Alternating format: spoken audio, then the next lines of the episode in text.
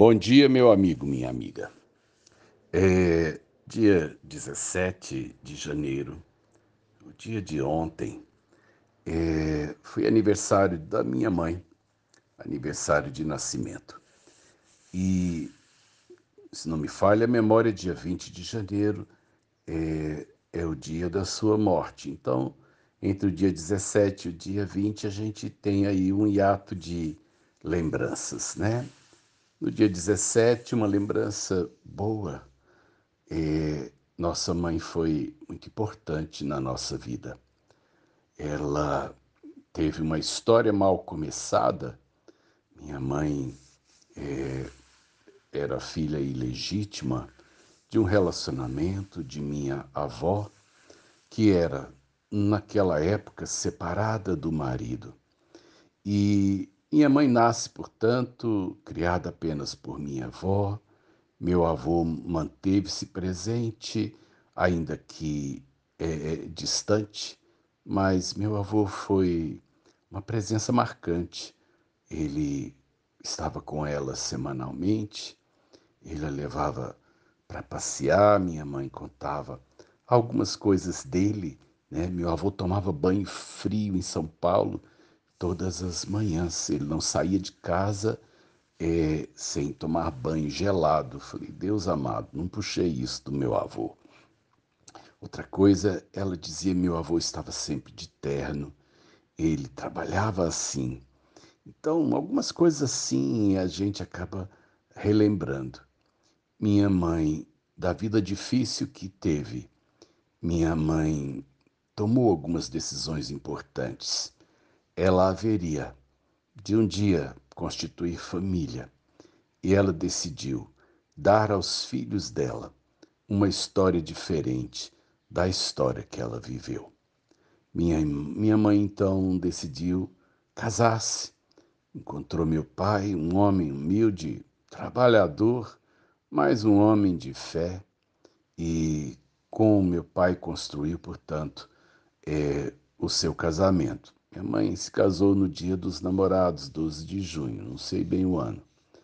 Mas desse relacionamento nascem três filhos: Kátia mais velha, Alexandre mais novo e eu no meio.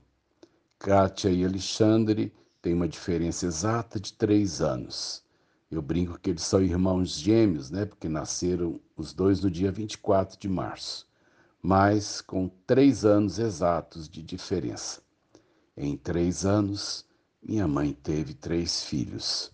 E minha mãe, assim, conduziu o casamento, conduziu nossa criação de uma forma, eu creio, é, sábia. Minha mãe teve a oportunidade apenas de ser alfabetizada. Ela foi até o quarto ano primário. A letra da minha mãe era muito primária, é, é escrita mesmo de menino que foi alfabetizado, né? Mas minha mãe tinha uma sabedoria de Deus.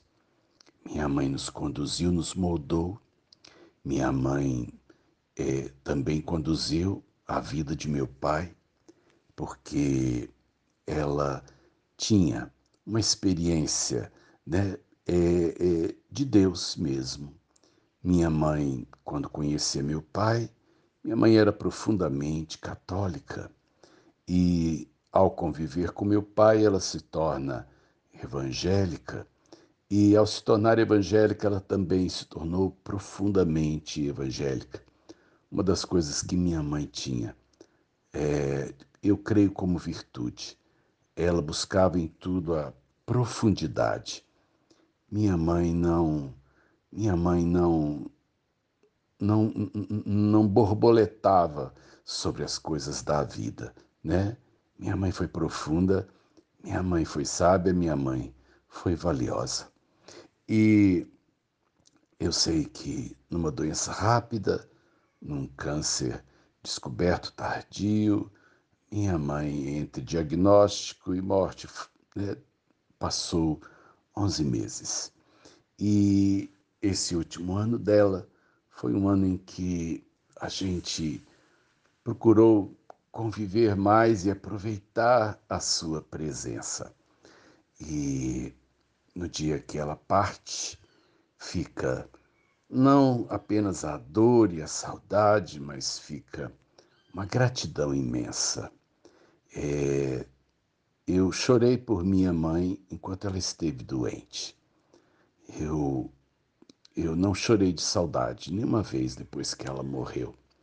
Aliás, alguém veio me visitar né, no meu luto e perguntou como eu estava. Eu disse que não havia mais chorado. Chorei por ver a luta da minha mãe com a doença, mas vi na morte dela um descanso e na sua fé uma certeza. É, nós vamos nos encontrar. Ela se despediu de nós assim, né? quando saía para a ambulância. Ela abanou a mão e disse: Até mais, né? Obrigado, Deus, por essa marca é, de saudade e de graça nas nossas vidas. Sérgio de Oliveira Campos, pastor da Igreja Metodista, Goiânia Leste, Graça e Paz.